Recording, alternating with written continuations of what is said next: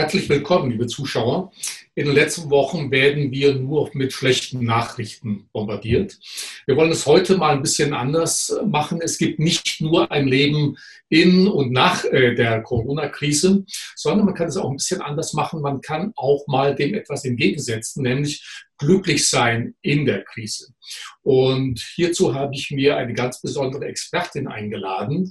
Sie gibt äh, Unterricht, Nachhilfe für Glücklichsein in der Krise für Unternehmen, sogenannte Glückshilfe für Unternehmen. Sie ist Glücksforscherin, Bestsellerautorin, Keynote-Speakerin, hat zwei tolle Bestseller geschrieben und sie hilft Unternehmen in eine glückliche Zukunft. Maike, willkommen in, aus Schweden. Du sitzt in Stockholm, bist ja. Deutsche, aber bist Wahlschwedin seit einigen Jahren. In Schweden passiert momentan alles ein bisschen anders. Äh, scheinbar macht ihr es ein bisschen besser. Ob es tatsächlich so ist, weiß man erst hinterher. Wie geht es dir momentan und wie sieht es in Schweden aus? Ja, wir machen zurzeit alles, zurzeit alles anders. Hier ist die Situation ähm, recht entspannt. Äh, man kann im Prinzip alles machen, was man sonst auch macht. Also außer große, große Versammlungen und man hält halt Abstand. Das merkt man schon. Und die Menschen sind halt trotzdem äh, nicht so viel in der Straße. Und ich war jetzt gestern im Shopping Center, da kann man auch hingehen. Das größte Skandinaviens. Ich glaube, wir waren vielleicht 200 Leute und das verteilt sich echt. Also man begegnet kaum ein. Und jetzt fangen auch die Geschäfte hier an zu schließen, weil es sich einfach nicht lohnt. Weil ich meine, ein, eine Person in einem äh, Bekleidungsladen äh, in der Stunde, da kannst du keinen Laden für auf, aufhalten. Also das, wir spüren natürlich die Krise auch. Ähm, wir verhalten uns, glaube ich, ähnlich wie die anderen Länder, nur wir machen das halt freiwillig und das ist der Unterschied. Ähm, Schweden lassen sich einfach nichts vorschreiben. Das weiß die Regierung auch. Das haben sie denen von Kind an beigebracht. Das wollen die auch hier, dass die Menschen selber denken, Mund aufmachen und äh, sich nicht von, von niemandem in die äh, Suppe spucken lassen. Jetzt haben sie natürlich den Salat. Jetzt müssen sie natürlich den Leuten das auch diese Freiheit geben, selber achtsam mit der Krise umzugehen. Äh, Maike, du gibst Glückshilfe für Unternehmen in der Krise. Als wir oder als ich über das Thema nachdachte, hatte ich schon ein bisschen Bauchschmerzen äh, gehabt. Kann man so über, über so ein Thema überhaupt äh, sprechen? Glücklich sein in der Krise? Warum glaubst du, dass sich die Menschen gerade jetzt damit beschäftigen äh, sollten, wo es ja doch bei vielen um die Existenz geht, bei vielen selbstständigen Freiberuflern, kleinen und mittelständigen Unternehmen? Äh, warum sollte man sich damit glücklich sein beschäftigen? Ja, da gibt es verschiedene Gründe. Natürlich äh, nervt das natürlich, wenn, wenn, wenn Leute dann morgens in Facebook posten, oh, es ist heute so schönes Wetter, Gott sei Dank keine Flugzeuge oben in, in der Luft oder so. Das meine ich nicht. Ich denke aber trotzdem, dass es ein großes Glück ist für Deutschland. Erstens, weil ich denke, denn Deutschland hat ein bisschen verpennt. Es ging uns gut einfach sehr gut. Wir haben äh, uns einfach nicht, die haben den Hintern, wir haben den Arsch nicht hochgekriegt. Ja, und jetzt äh, sind wir so voll, volle Kanne in, in die Digitalisierung geschmissen. Ach, kriege ich jetzt von Unternehmen zu hören, auf einmal ist das kein Problem bei den Mitarbeitern, das ist so herrlich, auf einmal kann man äh, endlich Dinge voranbringen. Ähm, das heißt, die Angst davor haben wir jetzt verloren. Ähm, Menschen werden auf einmal ins Homeoffice entlassen und auf einmal merkt man, man kann auch Menschen vertrauen. Ach, und die arbeiten tatsächlich weiter ist ja ein Ding. Also verstehst du so, äh, man, man traut sich jetzt was und es verändert sich was. Und ähm, bei, jeder, bei jeder Veränderung sowieso allgemein äh, tut sich ja total viel im Hirn. Also wir lernen ja so, ich jetzt auch gerade, wir haben uns vorhin darüber unterhalten, wie ich jetzt alles so justiere. Jetzt habe ich auch eine Greenscreen hinter mir und jetzt muss ich auf einmal mit einer Kamera umgehen. So, jetzt habe ich mal wieder was gelernt. Also in meinem Hirn geht es ab. In unseren ganzen Hirnen in Deutschland geht es unglaublich ab. Wir haben lauter Vernetzungen, wir, wir lernen neu zu denken, wir wir sehen neue Wege. Und wenn wir diesen, diesen, diesen Gedanken mitnehmen können in die Zukunft, dann ist das positiv. Erstens. Jetzt sagt man natürlich, ey, jetzt, wir haben nett, nett von dem Böhmchen, aber wir haben hier gerade Krise und sitzen äh, ohne Aufträge. Shake hands, würde ich sagen. Ich habe auch keine. Ähm, trotzdem ist das eine Möglichkeit äh, zu schauen, vielleicht, hm, ist denn der Weg, den ich jetzt die ganze Zeit im Hamsterrad äh, abgelegt habe, so diese tausende von Kilometern, war das eigentlich die richtige Richtung? Jetzt kann man sich mal hinsetzen und nachdenken. Deshalb sind Krisen meistens dem Glück zuträglich, nicht in der Krise direkt, aber danach äh, sind die Menschen sehr viel glücklicher, weil sie nochmal, äh, es ist irgendwie, wenn man die Kamera nochmal scharf stellt aufs Leben und guckt, ist das genau das, was ich wollte bisher? Oder habe ich jetzt die Chance, wenn eh alles zusammengekracht ist, etwas Neues aufzubauen? Das ist der zweite Punkt, den man mitnehmen kann. Dritter Punkt, und den habe ich gelernt bei meiner Reise durch die 13 glücklichsten Länder. Ja, dazu kommen wir gleich noch, ja. Genau, den habe ich aber, ähm, da, der ist ganz wichtig. Die sagen nämlich, und da bin ich in, in den Slums gewesen, in Costa Rica, ich bin in Kolumbien gewesen, in Mexiko. Das sind wirklich Länder, die haben es wirklich schwer. Aber auch in Island, das ja als einziges Land, würde ich sagen, 2008 wirklich eine Krise hingelegt hat mit, ähm, mit einem totalen Sta Staatsbankrott.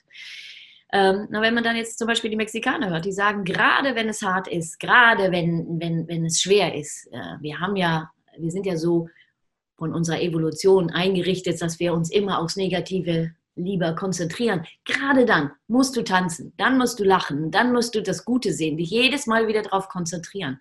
Weil es hilft ja nicht, dem Unglück noch das Unglücklichsein hinzuzufügen. Weil du machst dir damit selber keine Freude. Wenn, wenn du nämlich negativ drauf bist, dann verengt sich so dein, dein kognitiver Rahmen.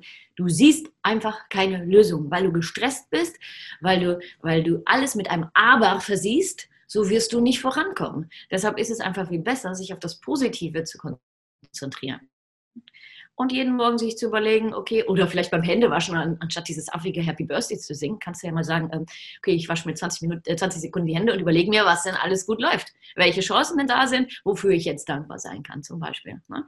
Und dann nutze nämlich dein Potenzial und deshalb sind ja äh, glückliche Menschen äh, oder Mitarbeiter sehr viel produktiver, um 20 Prozent, weil die nämlich dann so diese, diese, diese Glückshormone durchs Hirn oder den Körper geschossen kommen und die öffnen einfach dein, deine Scheuklappen. Du siehst einfach viel mehr Möglichkeiten, du bist kreativer, produktiver, du siehst mehr Möglichkeiten zusammenzuarbeiten.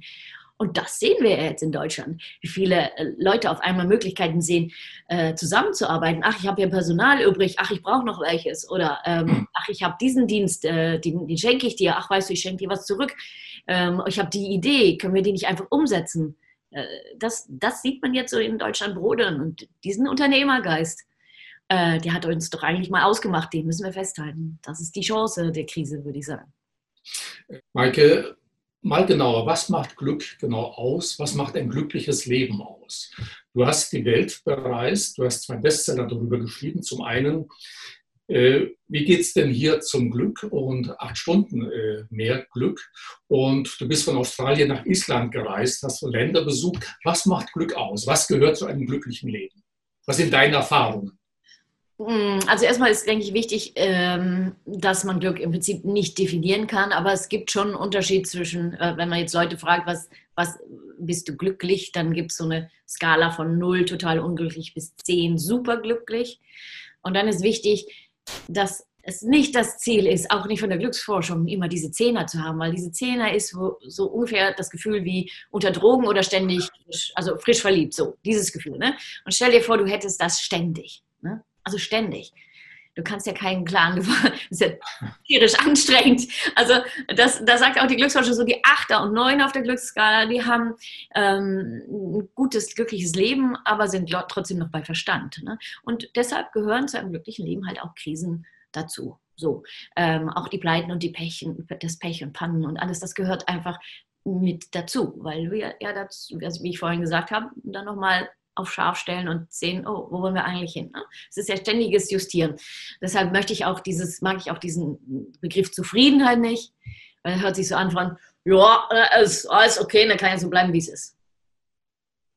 Also so bewegen wir uns natürlich nicht. Und was ich gesehen habe in den glücklichsten Ländern der Welt, diese Menschen sind unglaublich agil, agil um es mal so zu sagen. Also die, sind, die sind ständig äh, damit beschäftigt, ähm, äh, wie sie ihr Leben einrichten können, so dass sie ein glückliches Leben haben. So, damit fängt es an. An Nummer eins steht, ich möchte gerne ein glückliches Leben führen. So, ne? das ist der Plan. Äh, ne? und, äh, oder das ist das Ziel. Und dann, dann plant man das danach. Wir machen das oft andersrum. Wir stellen uns lauter mögliche, alle möglichen anderen Ziele und hoffen dann, dass wir en passant dann glücklich werden. So, ne? Äh, oft sind es materielle Ziele. Das ist aber dem Glück gar nicht zuträglich. Das macht nur kurzzeitig glücklich zum Beispiel. So, diese anderen Länder, die leben einfach ganz andere Prioritäten. Ähm, die haben einfach ihre Prioritäten, die Werte in ihrem Leben ganz anders gesetzt. Das ist also nicht so ein kleines Glück to go und mach doch mal ein bisschen Meditationskurs und äh, nimm dir fünf Minuten Zeit für dich selber und bla bla bla, sondern es sind wirklich grundlegende Werte, die in diesen Ländern anders sind. Wie zum Beispiel, ähm, dass man sich die Freiheit nimmt, einfach rotzmäßig zu sein, äh, mal einfach sein Ding zu machen, dass man sich nicht so viel, ähm, nicht so viel von, von irgendwelchen Normen oder Werten oder sowas abhalten lässt. Das ist ein Teil Freiheit. Ganz großer Part ist natürlich das Vertrauen in andere Menschen und die Zukunft und sich selber. Also nicht so viel Angst haben, sondern ähm, einfach diesen zu wagen, anderen Menschen zu vertrauen. Das, was wir jetzt lernen in Deutschland. Ähm, wir sind nicht so gut in Vertrauen. Also wenn man in Deutschland Leute fragt, kannst du irgendjemand Fremden vertrauen, dann sagen 38 Prozent ja. Äh, wenn man jetzt in Skandinavien fragt, dann sind das äh, um die 60, 65 Prozent. Das ist ein enormer Unterschied und sorgt dafür, dass wir hier oben kaum jetzt auch wieder Beschränkungen oder Regeln brauchen, ähm, äh, weil man ja daran glaubt, dass die Menschen nicht doof sind, sondern selber denken können. Also der Gedanke ist, äh, jeder Mensch äh, ist gut und hat im Prinzip nur das Beste im Sinn. So, das ist der Ausgangspunkt. Vertrauen ist also wichtig, ähm, aber auch die Gemeinschaft, dieser äh, Gemeinschaftssinn, dieses nicht nur an sich selber denken, sondern äh, eher an den anderen denken. Also äh, wenn ich jetzt schaue, das zweite Buch und wenn ich jetzt nach Skandinavien schaue, dann ist es eher so, sag nicht ähm, nein, wenn du auch Ja sagen kannst zum Beispiel. Ne? Und wenn man jetzt im Netz guckt, äh, unter Nein sagen und so, dann findet man ja eine ganze Riege so von, ah, die Gefälligkeitsfalle und bla bla bla. Und da würde der Skandinavier sagen, hey, was soll das? Weil wir sitzen doch alle in einem Boot. Dieses Gefühl, in einem Boot zu sitzen, ist total wichtig. Da. Dadurch äh, hat man Teamgeist, dadurch entwickelt man, dadurch macht man Sachen zusammen, dadurch werden Ideen ausgetauscht. Total wichtig in der heutigen Zeit. Das weißt du wahrscheinlich wie kein anderer, dass das ähm, für Digitalisierung äh, in der Zukunft total wichtig ist.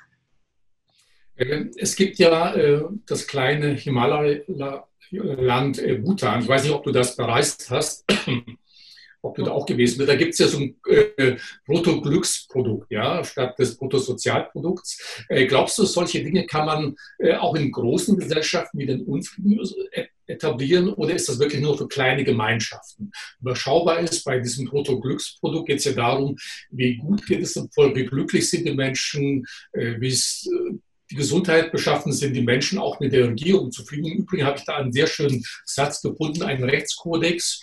Also Glück dieses Glücksprodukt gibt es in Bhutan schon scheinbar sehr lange, seit dem 18. Jahrhundert. Und da gibt es einen Kodex, da stand oder steht unter anderem drin, wenn die Regierung kein Glück für ihr, für ihr Volk schaffen kann, dann gibt es keinen Grund für die Existenz dieser Regierung.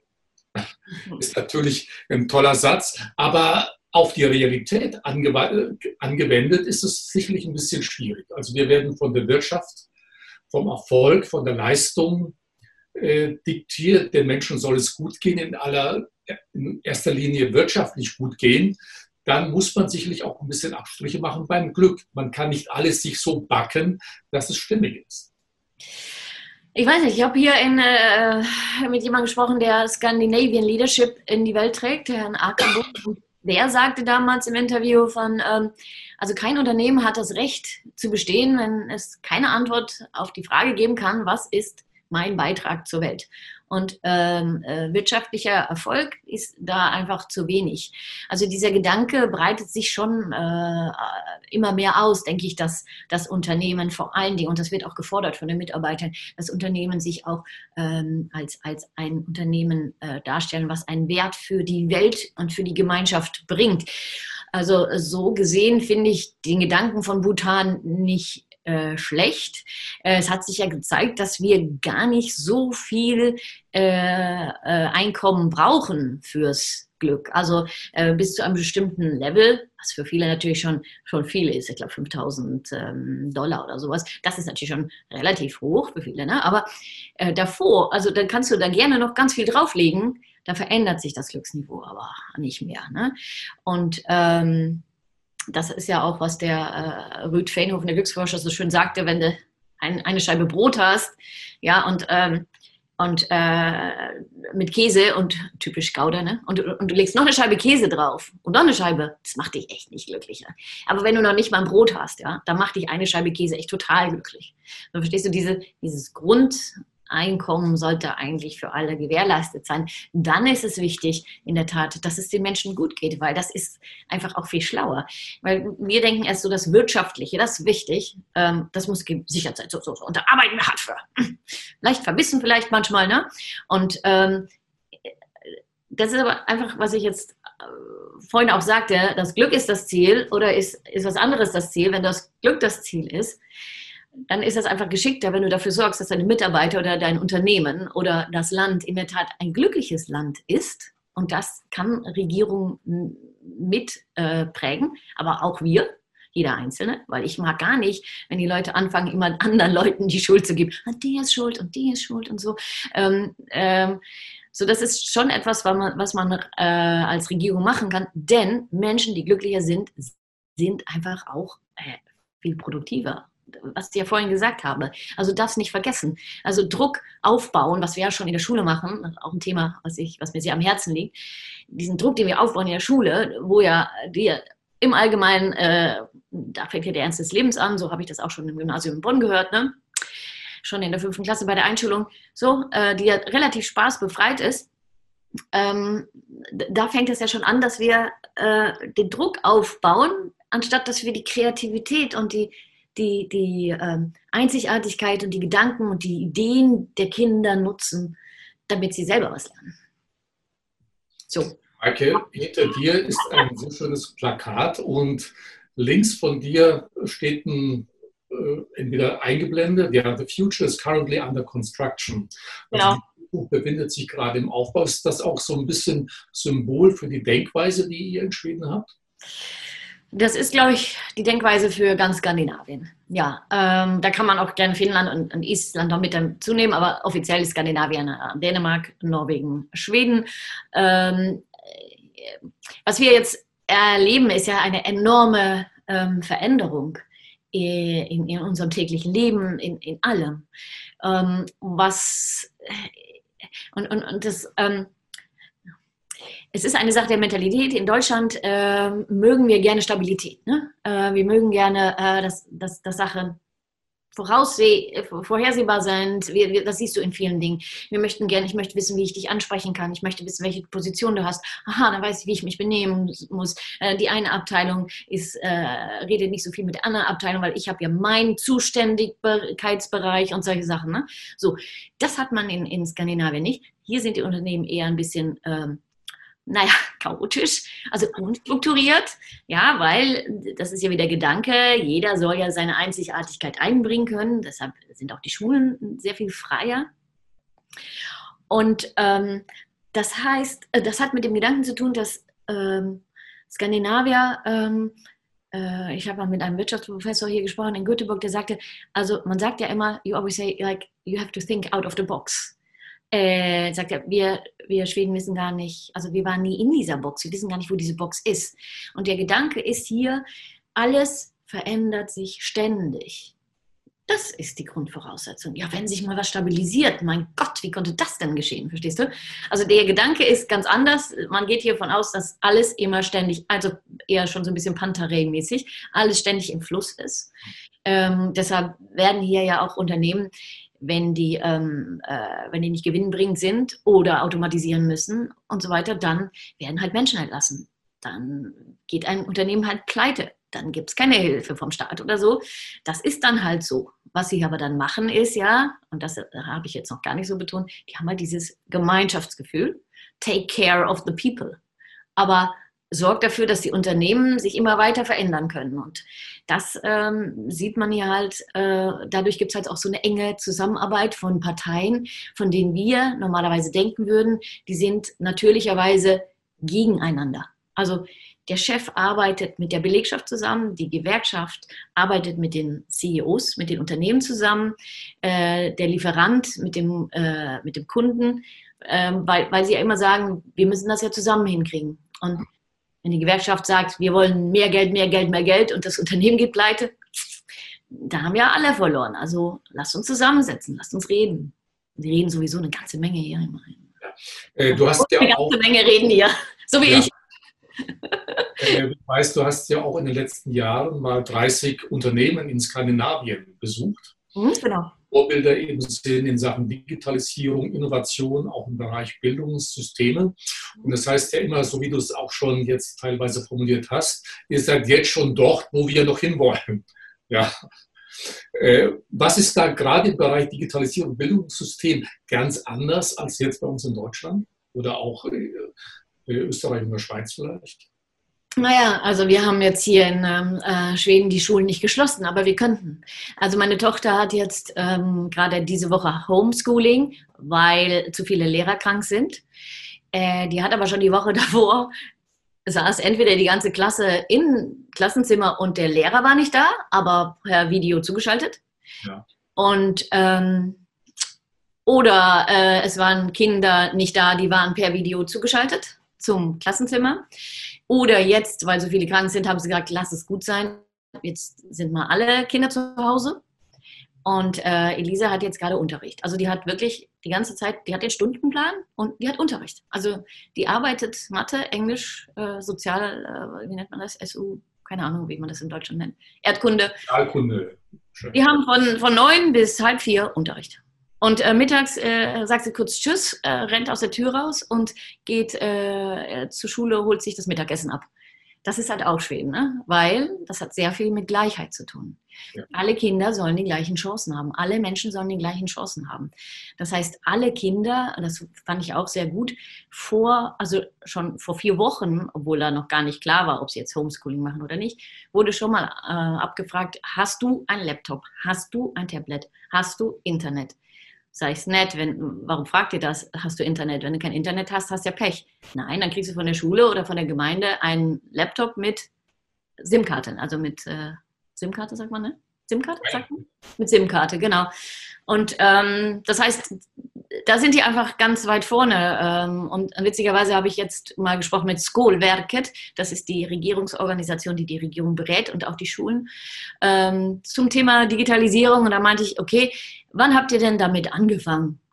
Ja, sagte der, wir sind 2006 nach Maine gefahren. Ich so, 2016, oder? Nee, nee, 2006. Und danach haben wir angefangen, äh, die Schulen mit Laptops auszurüsten. Also 100 Prozent aller Schüler ab 15, also ab der 10. haben einen Laptop von, von, von der Schule. Und äh, ich glaube, 71 Prozent aller ab siebte Klasse haben ein eigenes Tablet. Hm. Und arbeiten die damit. Und da sind wir in Deutschland zumindest äh, noch weit entfernt. Ja, und es, es gibt natürlich auch Kritik äh, mit Digitalisierung und, und äh, da, da werden die alle blöd und so. Äh, da habe ich natürlich auch drauf angesprochen.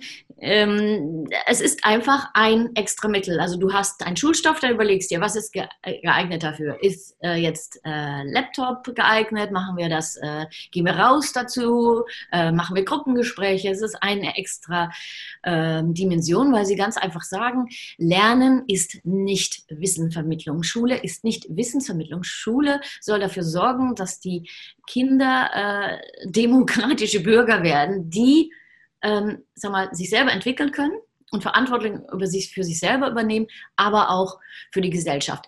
Wenn du denen nicht beibringst, was digital, digital, eins ist sicher, Digitalisierung wird nicht weniger werden.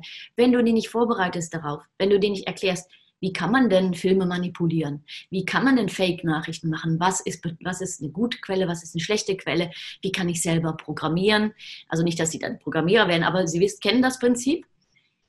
Wenn sie das nicht wissen, sind sie manipulierbar. Sie können kein selbstständiger Bürger werden, der sich seine eigene Meinung formt, wenn er nicht weiß, wie Digitalisierung funktioniert. Und deshalb ähm, sagen sie einfach, die Welt da draußen ist agil, wir müssen die Kinder darauf vorbereiten. Und da sind sie, glaube ich, ganz weit und da haben sie halt auch nicht diese Angst davor. Also hier ist äh, so ziemlich alles digitalisiert. Ich habe, ähm, glaube ich, seit äh, einem halben Jahr minimal kein Bargeld mehr angefasst und wenn ich es habe, dann nervt es nur, weil ich nicht weiß, wo ich es lassen kann, weil oft ist es einfach, wir zahlen nur mit Swish, also nur von Handy zu Handy oder nur mit Karte. Wenn ich parke, dann mache ich das, äh, sitze ich im Café und sehe, oh, die Parkzeit läuft ab und dann drehe ich an meiner App rum und dann steht mein Auto halt länger da. Ähm, jetzt, wenn man sich äh, irgendwie bei, äh, bei der beim was weiß ich, Arbeitsamt, Sozialversicherung, all solche Sachen. Das geht alles mit einer ID, mit deiner Bank-ID kannst du dich legitimieren. Wenn du die Bank anrufst, dann sagen die, geben Sie mal jetzt, ich weiß nicht, wie es geht, aber sie sagen, geben Sie Ihre ID-Nummer ein. Und dann muss ich in meinem Handy die Nummer eingeben und dann kommt das übers Telefon, keine Ahnung, zu denen und dann kann ich mich legitimieren und einfach mit ihnen sprechen. Das heißt, diese ganzen Behördengänge und so, die kennt man hier eigentlich gar nicht mehr. Und deshalb ist das auch nicht so schlimm mit der Krise. Wir sind nicht so zusammengekracht. Also gefühlt läuft alles weiter. Das war halt die Vorbereitung, die wir davor hatten. Ne? Ja, ähm, Maike, nochmal zum wesentlichen Thema Glückshilfe. Auch hinter dir steht Glückshilfe für Unternehmen. Wie schaut ja. das konkret aus? Was machst du da? Ähm, was bedeutet das für das Unternehmen, für den Einzelnen, für die Führungskraft? Wie sieht das aus, Glückshilfe für Unternehmen? Das ist ziemlich neu. Ich habe ja hier auch äh, Corona 20. Corona 20, äh, ganz hip. Ähm, das, das ist ganz unterschiedlich. Also ich habe natürlich einen Vortrag äh, zur Krise, an den, wo ich den Menschen einfach Mut mache und ihnen die Chancen und die Wege zeige und die Möglichkeiten und das Positive der Krise ähm, ohne jetzt irgendwie blond und, äh, äh, wie sagt man das, realitätsfremd rüberzukommen. Ähm, hoffentlich. Das, ist, das ist ein Aspekt, äh, äh, den ich anbiete. Äh, aber ansonsten bin ich völlig frei. Also ich habe das jetzt so angeboten, auch im Netz, dass die Leute sich einfach bei mir melden und wir einfach mal gucken, wie können wir denn jetzt in, in der Krise, weil ich denke, jetzt, genau jetzt in der Krise müssen wir jetzt nicht anfangen, uns damit zu, äh, zu beschäftigen, ha, wie kann ich jetzt meine Mitarbeiter kontrollieren, ähm, ergebnisorientiert arbeiten, wie geht das jetzt? Äh, können wir da eine Struktur aufsetzen? Nein, bitte, jetzt genießt mal, dass ihr im Chaos sitzt und guckt mal, dass das, was ihr jetzt aufbaut, weise ist. Und da bin ich mir der Sparring-Partner und kann jetzt Organisationsentwicklung anbieten, auf lange Sicht oder einfach mal ein, Coaching oder einfach mal ein Gespräch äh, mit der Geschäftsführung, um zu gucken, von was ist denn möglich, was, was kann ich für die Mitarbeiter tun, aber auch ganz simpel, die Mitarbeiter haben Angst, kann ich nicht einfach, kann, kannst du nicht einfaches machen, um den montags morgens immer mal die Angst zu nehmen und einfach mal, was weiß ich, eine Stunde Sprechstunde für die Mitarbeiter oder whatever. Also wir haben jetzt ja auch hier einen, einen, einen Stammtisch für ähm, eine, ein Handwerk, äh, den wir jetzt zweimal pro Woche machen, den wir jetzt auch zusammen wirklich entwickeln, wo wir sagen, ah, das hat jetzt nicht so funktioniert, wir machen das jetzt so, wie können wir das besser zusammen aufbauen. Auf einmal hat man auch nicht mehr dieses so von, ich weiß es alles, weißt du, komm mal zu mir, ich erkläre es dir. Nee, man macht das jetzt zusammen und ich mache die Sachen halt jetzt auch zusammen mit den Unternehmen. Aber konkret mal, was sind die Wege, zum glücklichen Unternehmen? Achso, die wolltest du wissen. Ja. Die glücklichen, äh, ähm, da gibt es ganz verschiedene äh, Dinge. Erstens, äh, in der Tat die Menschen aus der Box zu lassen, äh, Kontrolle äh, zu reduzieren, äh, Vertrauen aufzubauen in dich als Führungskraft, aber auch dich zu wagen, deinen Menschen zu vertrauen. Äh, da wirst du manchmal auf die Schnauze fallen, das höre ich oft, das kann man nicht und so. Und dann nach einmal sollte man nicht äh, aufgeben, weil wir haben das nicht gelernt in Deutschland. Wir haben schon in der Schule gelernt, da vorne steht jemand, der uns was zu tun hat. In Schweden sitzt man einfach da, der Lehrer sitzt, sagt gar nicht, was du zu tun hast, also kaum. Und ansonsten erarbeitest du dir das selbstständig. Das ist eine ganz andere Arbeitsweise, aber das ist das ist agil, das ist noch traditionell. Also wir müssen dahin. So, das heißt, loslassen äh, entspannen und schauen, ja, ja, ja äh, einfach mal die Sachen auf die, auf die zukommen lassen. Klar muss man auch planen und so, aber Planungssicherheit haben wir eh nicht mehr. Ne? Also unsere große Sicherheit sind, dass die, dass die Mitarbeiter engagiert sind. Und wie sind die engagiert, wenn du ihnen Aufgaben gibst, wenn du ihnen was zutraust, wenn du, wenn du sie siehst, und auch mal echt anschaust. Und das passiert jetzt auch in Deutschland, das finde ich richtig gut. Ich sehe jetzt, du sitzt dein Homeoffice. Ich, ich bin dir viel näher. Ich habe jetzt so eine blöde, ich bin jetzt ich habe jetzt, bin jetzt nicht so offen, aber du bist jetzt offen, du sitzt in deinem Homeoffice. Ich sehe dich jetzt, ich weiß jetzt, wo du arbeitest. Ich sehe dich als Menschen. Ja, und das ist ja ganz stark in Skandinavien. Sieh die Menschen und sieh das Potenzial. Sieh nicht die Funktion, ach, das ist ein Controller, sondern Mann, also der hat echt Controller hin und her, der hat die besten Ideen den holen wir einfach in ein anderes Team. Verstehst du? Also diese Offenheit, äh, auch, auch für, das, für den ganzen Menschen, auch von, ich bin echt Also ich zum Beispiel bin ja so ein bisschen bla bla bla und dann äh, verliere ich irgendwo den Faden. Wo, was wollte ich jetzt eigentlich sagen, ne? Zum Beispiel, ne?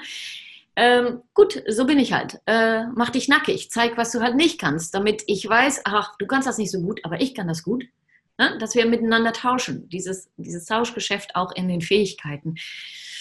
Aber auch dieses ähm, Mitarbeiter sehen heißt auch äh, deren Leben sehen. Äh, einfach jetzt ist es einfach fantastisch, wenn die Kinder hinten im Bild rumhüpfen. Da sieht man, ach so, ja, die Frau Becker hat auch Kinder, stimmt, habe ich irgendwie ganz vergessen. Ne? Ja, dann ist vielleicht besser, wenn ich der eine Stunde Zeit gebe, dass sie ihre Kinder in Ruhe abholt ab, äh, und sie dann abends nochmal weiterarbeitet. Ähm, das brauche ich dann auch nicht zu kontrollieren. Ähm, das, da habe ich dann einfach Vertrauen. Und Frau Becker denkt, wow, toll. Loyalität, toll, Dankbarkeit, toll, ich will beinahe noch mehr machen. Also dadurch sind die Menschen auch bereiter, mehr zu geben, als wenn du es auspresst. Also das ist ein Punkt, ne? diese Freiheit, äh, dieses, lass, lass die Leute mal laufen ne? und guck mal, was rauskommt. Und es wird ein paar Mal schief gehen, aber äh, es, es, ist einfach der Weg, den wir jetzt gehen äh, müssen. Und das ist in diesem Fall auch mal nicht so schlimm, weil wenn man die Skandinavier fragt, warum seid ihr so agil geworden, warum so, so frei und so, so eine Gemeinschaft und dann sagen sie, oh, weil wir mussten. Also keiner hat auf uns gewartet. Kein Land wartet auf, auf, auf Schweden, also mussten die sich anpassen. Ja, jetzt sind wir vielleicht in, im Vergleich zu China ein kleines Land, jetzt müssen wir uns ein bisschen anpassen. Äh, ich finde das jetzt in diesem Fall gar nicht so schlimm und wenn ich die Skandinavier frage, dann sagen die, ich habe auch ein ziemlich gutes Gewissen, wenn ich denen jetzt so ein bisschen mehr Sport beibringe und gesunde Ernährung und solche Sachen, weil das macht die Menschen ja letztendlich auch glücklicher. Also wir können im Prinzip nur gewinnen. Also ich denke, das ist eine große Chance, die Digitalisierung und diese Veränderung in der Arbeitswelt. Wie wichtig ist Wertschätzung zum Glücklichsein in der Krise? Du hast ja eben auch das Homeoffice äh, angesprochen. Ich bin entfernt von meinen Kolleginnen und Kollegen der Chef ist auch nicht in der Nähe, dann ist es alles ein bisschen anonymer, obwohl man sich natürlich sehen kann, man konferiert. Aber Wertschätzung ist, glaube ich, doch gerade in der Krise sehr wichtig, um wirklich, wie du es formulierst, ein glückliches Leben führen zu können. Hm, ja, Wertschätzung, aber Wertschätzung heißt natürlich sehr viel. Das heißt, ähm, gut, das ist hier, äh, wenn man jetzt im, im Norden guckt, Wertschätzung ist in den Genen. Also schon, man nennt das Uport Puff in äh, Schweden. Das heißt, jemanden aufpuffen, also hoch, äh, hochpuffen. Also nicht zu sagen, hast du schlecht gemacht, sondern es wird hier unglaublich viel gelobt, es ist unglaublich nett, es wird hier unglaublich viel Danke gesagt und so weiter. Ähm, das ist sicherlich ein, eine, äh, das, das sieht man, sehen wir ja schon bei Kindern. Wenn du denen sagst, hast du toll gemacht, dann wachsen die. Wir sind nicht viel anders, wenn wir erwachsen sind. Ja? Wir wollen immer noch lachen, wir wollen immer noch glücklich sein und wir wollen auch gerne hören, dass wir Sachen toll machen. Das heißt nicht, dass man nicht auch mal sagen kann, wenn es nicht so gut läuft, aber der Ton macht natürlich die Musik. Na, und das ist natürlich eins, Anerkennung, ja, aber Anerkennung der Leistung, der Person, der, des Einsatzes, aber auch Anerkennung des, des persönlichen Lebens, dass diese Person versucht, mit der Arbeit zu kombinieren. Ähm, das gehört für mich auch ganz deutlich mit dazu. Das ist auch eine Art der Anerkennung, weil wenn du An Anerkennung gibst, dann musst du die Person ja erstmal sehen und in ihrer Ganzheit. Ne? Und deshalb gehört das für mich dazu. Äh, zum Schluss noch ein paar Tipps zur jetzigen Situation. Gut, wir sprechen ohnehin über in Corona-Zeiten, aber was wären deine Tipps, um zu sagen, okay, das kann der Einzelne tun, um jetzt glücklicher zu sein und was kann ich im Unternehmen tun? So zwei, drei Abschlusstipps, was ganz besonders wichtig wäre. Mhm. Also als Einzelner, Focus on the good äh, versuch nicht äh, in dieser, also schalt's Fernsehen ab, ja. Also Corona braucht man, man braucht echt nicht alles zu wissen, weil du kannst daran jetzt eh nichts verändern. Ne? Mhm. Hör auch auf, mit deinen Freunden immer nur Corona zu sprechen, sondern äh, treff dich zu irgendwelchen Calls und sag so, wir, wir machen jetzt nur, wir reden nur über Dinge, die gut laufen, ne? Oder über Sachen, die wir verändern können. Also hör auch auf, darüber zu sprechen, über das Negative. Ne? Und dann gibt's natürlich die Tipps, was ihr vorhin gesagt habt, ne? Hände waschen, an, an gute Sachen denken, äh, an Chancen, an dankbar, wofür du dankbar sein kannst, solche Sachen.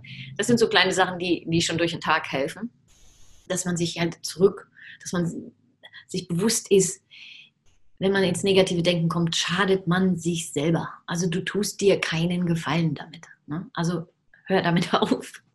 Zweitens in Unternehmen. Ähm, jetzt merkt man ähm, bei einigen, dass, dass sich so ein bisschen mehr so Teamgeist und, und dieses Persönliche rauskristallisiert, dass man auf einmal fragt, erstmal fragt, wie es dir geht und so. Hat man ja vorher nicht gemacht.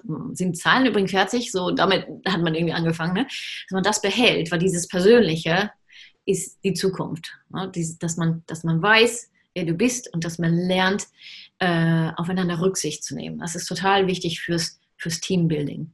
Ähm, und das brauchen wir ja auch später. Das würde ich mitnehmen, versuchen mitzunehmen. Durch Rituale, ähm, ähm, durch, durch vielleicht neue Werte im Unternehmen zu definieren, jetzt, nicht später. ähm, und äh, da die Menschen auch mitzunehmen zum Beispiel. Und was ich gesagt habe tatsächlich vorhin, ne, lass den, lass den, äh, nimm es als Testphase und guck mal, was rauskommt. Lass mal ein bisschen laufen und schau mal, ähm, schau dir die Menschen an. Vielleicht ist da viel mehr Potenzial drin, als du dir eigentlich vorher gedacht hast. Also lass die Kontrolle fahren, weil ich habe jetzt auch von Leuten gehört, die haben dann Homeoffice. Dann wird er morgens um 8 Uhr äh, angerufen mit Schalte, damit der Chef weiß, dass die da auch sitzt. Und dann musst du vier Stunden da arbeiten. Ist total sinnlos. Verstehst du, das ist total, wenn du Menschen zwingst in die Box, dann kriegen die keine Energie von anderen Sachen. Mal kurz joggen gehen oder so. Oder mal kurz mit den Kindern lachen. Das, sind, das ist nicht verschwendete Zeit, das ist Energie, die du wieder für die Arbeit kriegst. Und wenn du in der Arbeit denkst, wow, geil, dann arbeitest du vielleicht eine Stunde länger. Aber dann, dann ist das nicht so schlimm, wenn du den nächsten Tag eine Stunde weniger arbeitest. Das sollte nicht kontrolliert werden. Das, ist, das macht Menschen klein. Das ist nicht Vertrauen. Äh, brauchen wir dann im Grunde mehr Mutmacher, also Menschen wie dich, die sagen, okay, so geht's, wir müssen nach vorne gucken, wir müssen mehr über das Positive sprechen. Also Mutmacher sind jetzt gefragt. Mutmacher sind gefragt, ganz sicher. Ähm, äh, nicht die, die jetzt irgendwie blind alles toll finden, aber ähm, die einfach auch die Chancen sehen. Ähm, nutzt der, also ich meine, ich hatte immer so ein Ding am Kühlschrank, so ein Magnet, da stand drauf, das ist glaube ich aus, aus Kölsche Umgebung, Knöttern hilft nichts, ne? also meckern hilft nichts. Ähm, genau, da, also meckern hilft nichts, Hashtag macht das Beste draus. Das wäre so, äh, die Leute brauchen wir jetzt, denke ich, weil äh, die uns auch weiterbringen. Alles andere ist Rückwärtsdenken. Maike, herzlichen Dank für das inspirierende Gespräch. Ich denke, ihr Schweden oder ihr Skandinavier seid schon einen Tick weiter als wir. Ob alles richtig gemacht wird in diesem oder jenem Land, ob es besser funktioniert, wird man erst am Ende sehen. Aber ich denke, ganz entscheidend ist die richtige Einstellung äh, dazu. Und ich habe noch einen schönen Satz äh, gefunden für glücklich sein in der Krise. Der wird wahrscheinlich dir gefallen, wahrscheinlich auch unseren Zuschauern. Äh, du weißt, was ein Taoist ist, ein chinesischer weißer Mann. Mhm. Ja, Taoismus, und da gibt es den schönen Satz, der Taoist ist jemand, der nicht so sehr danach sucht, was ihm fehlt, sondern der genießt, was er hat. Ja. Ich denke, das ist ganz, ganz wichtig, gerade in unserer jetzigen Zeit. Also nochmal dir herzlichen Dank. Auch Ihnen, ja. Zuschauer, herzlichen Dank und bleiben Sie gesund. Ja, viele Grüße.